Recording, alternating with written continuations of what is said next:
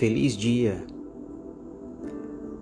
Você você sabe quais são as atitudes que nós devemos tomar e o resultado dessas atitudes para que nós possamos andar livremente para glorificar a Deus. E é justamente isso que eu vou falar com você hoje.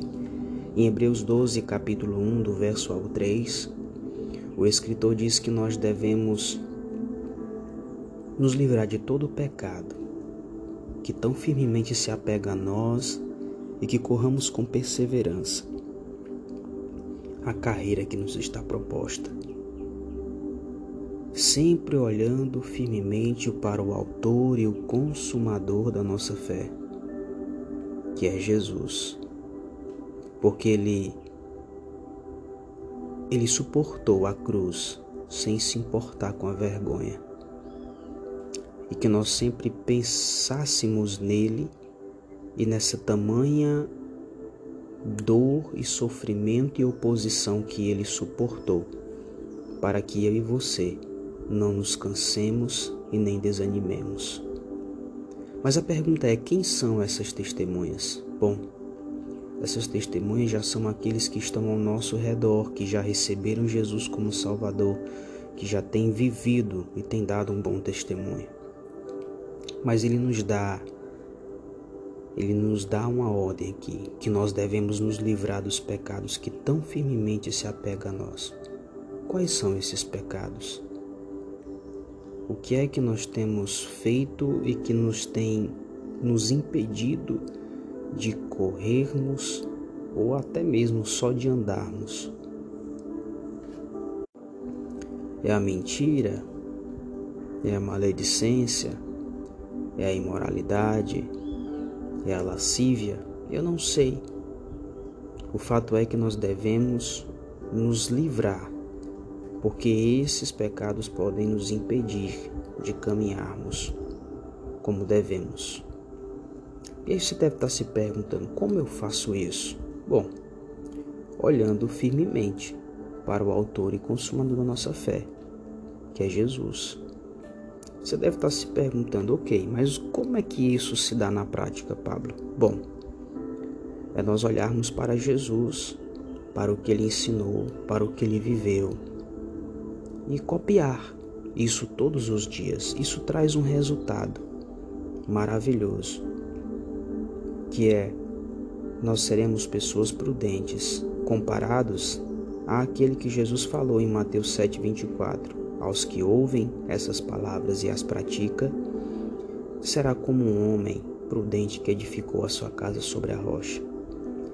E não somente isso, as dificuldades virão, os ventos soprarão, mas nós não seremos abalados. Você não quer ser abalado? Pratique a palavra de Deus. O resultado de olhar firmemente para Jesus é que nós daremos frutos e bons frutos.